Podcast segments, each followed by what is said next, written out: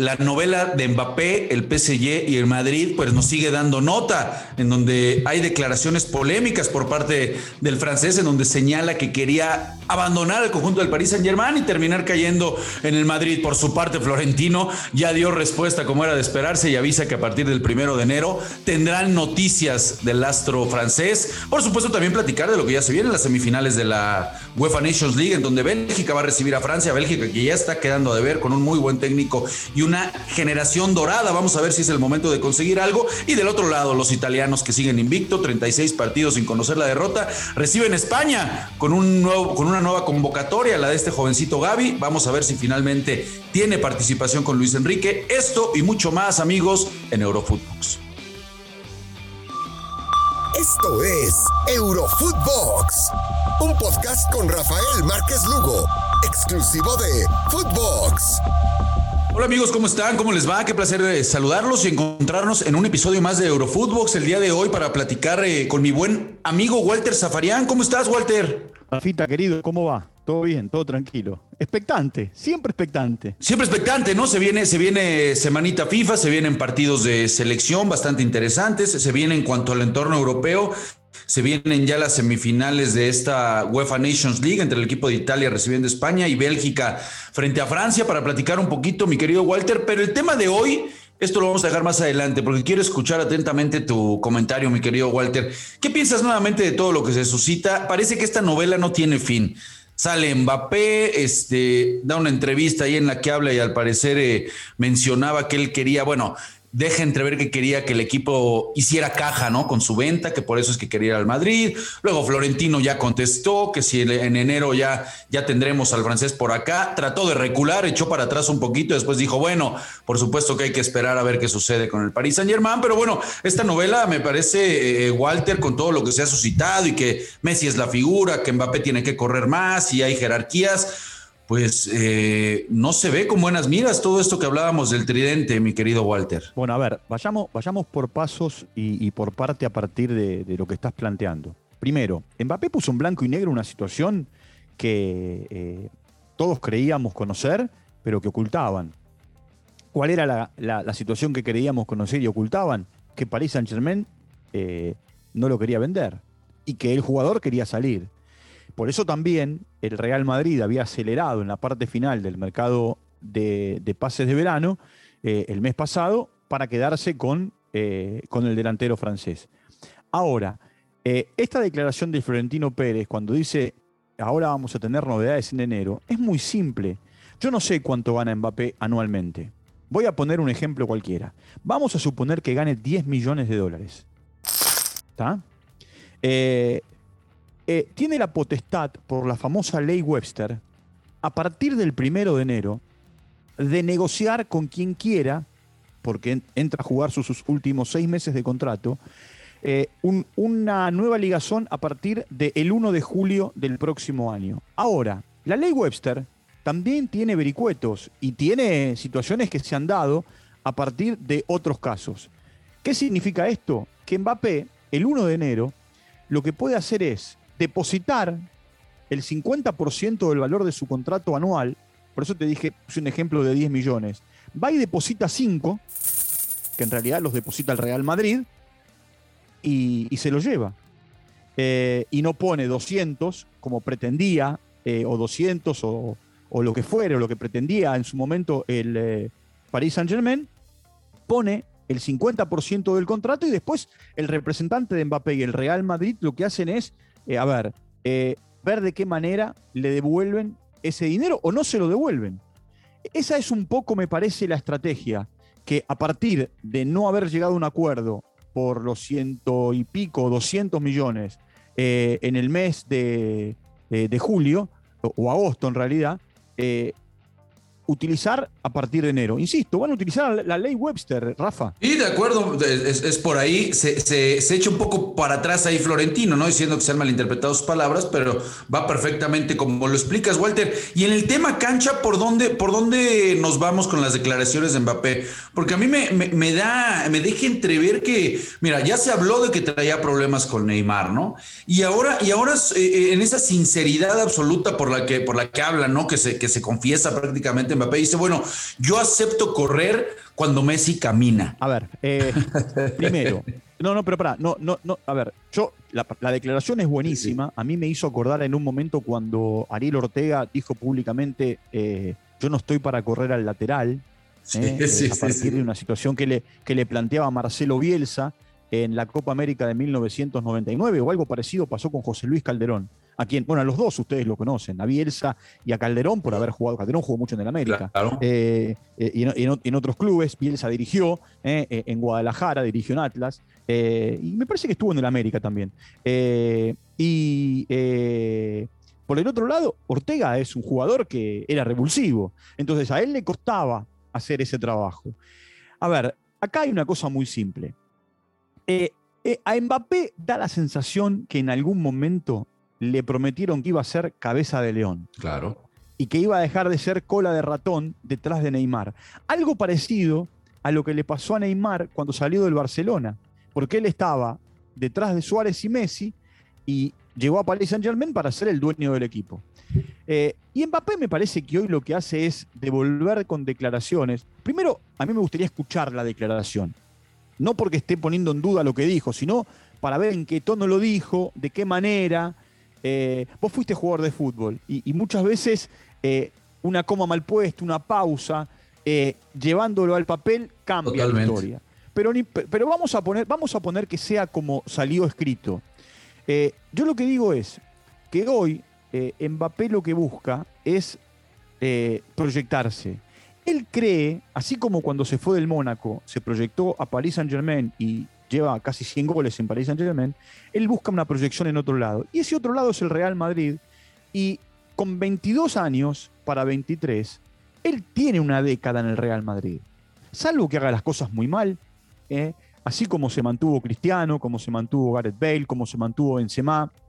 Andás a ver también cómo eh, Benzema le come la cabeza, ¿eh? como si fuese un pájaro carpintero, ¿viste? Totalmente, eh, sí, sí, Claro, claro. ¿Te acordás, el, famoso dibujito Goody Goody? Sí, sí, sí, sí. Eh, contra, el árbol, contra el árbol picoteaba. Bueno, Benzema, en, esta, en, esta, en estas concentraciones con el seleccionado, le debe hablar del Real Madrid, pero no tengas dudas que le debe hablar. Y le debe decir, mira, lo mismo Barán, ¿eh? Mira, por más que hoy Barán no esté en el, en el Madrid, pasó una década allí. Eh, una, una, declaración fantástica, hablando ahorita que todo es el, el tema de, de Barán, ¿no? Que dice, le preguntan por las declaraciones de Mbappé y contesta, Mbappé está más claro que nada a dónde quiere ir y dónde va a terminar jugando. Así tal cual contestó Barán. Eso no tengas dudas. Y encima, eh, va a llegar, o sea, si llega en julio del año que viene, a costo cero. Si llega en enero del próximo año, va a llegar por un monto que es bajísimo. Te repito, a ver, ¿cuánto, ¿cuánto crees vos que cobra por año Mbappé? Porque hace poco le hicieron... Hay una nota ahí que, rondaba a los 35 por ahí. Vi una nota. Bueno, alrededor, ¿no? Vamos a poner que gane, vamos a poner que gane 30 millones de euros por año. Eh, el Real lo saca por 17. Sí.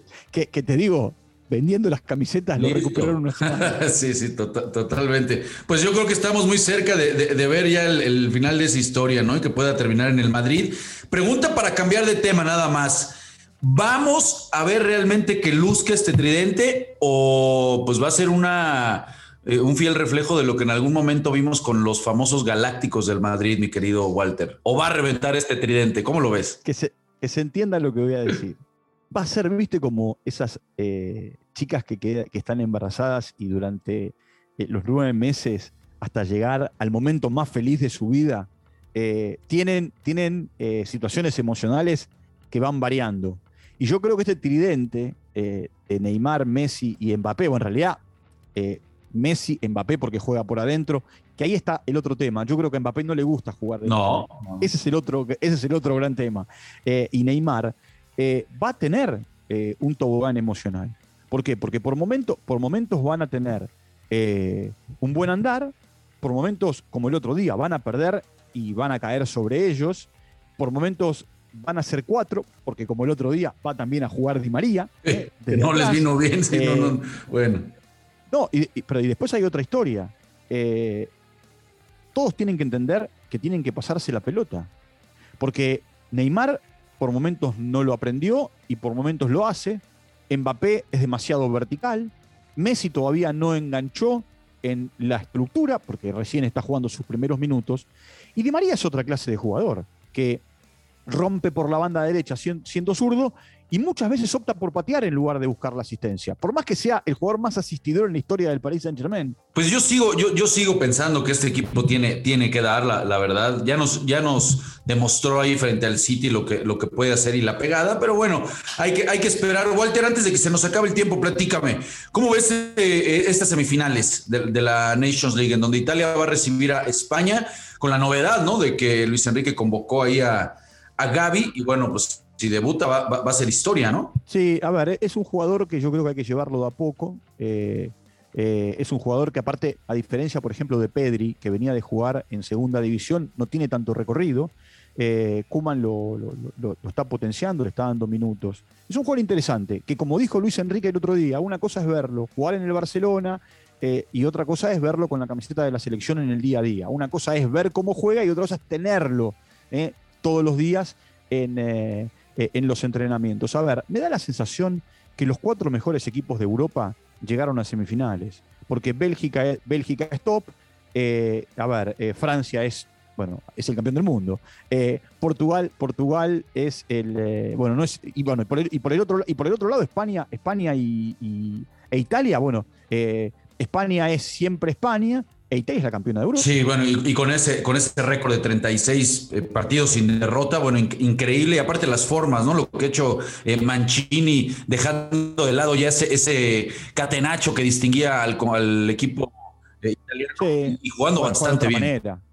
Juega de otra, sí, juega de otra manera, lo demostró no solamente en los partidos de eliminatoria, sino en toda la Euro, lo sigue demostrando. es cierto que hay partidos como le tocó con, con, con Suiza que termina penando o empatando, o como le pasó también con Bulgaria. Eh, pero después, cuando tiene que acelerar, acelera. Y lo que tiene es mucho recambio. Eh. Tiene mucho recambio. Eh, a ver, hay jugadores que son claves ahí. Vos fíjate, mira, Locatelli ahora juega por adentro en la Juventus, pero en el seleccionado juega por afuera. Es un jugador que le puede ser muy útil de las dos maneras. tiene, tiene jugadores en ataque como Inmóvil, Everardi, Insigne, que son todos pieza clave para el gol. Tiene hoy al mejor arquero, al mejor arquero de Europa, como Donnarumma, que también de a poco va sumando minutos en, en París Saint Germain. Eh, la dupla, la dupla esa de centrales que eh, están eh, Chiellini y Bonucci juegan hace más de una década juntos. Es un equipo, es un equipo, bueno, Jorginho, es un equipo bravo, No es puede perder algún partido, por supuesto que puede perder algún partido, pero es un equipo difícil de arrear. Y, un, pequeño, y un pequeño detalle, en, estos días se confirmó que al ganar, lo confirmó la, en realidad lo, confirmaron con Mebol y UEFA, no está avalado por FIFA. Eh, sí se va a jugar en fecha FIFA, en junio del año que viene, van a jugar Argentina e Italia.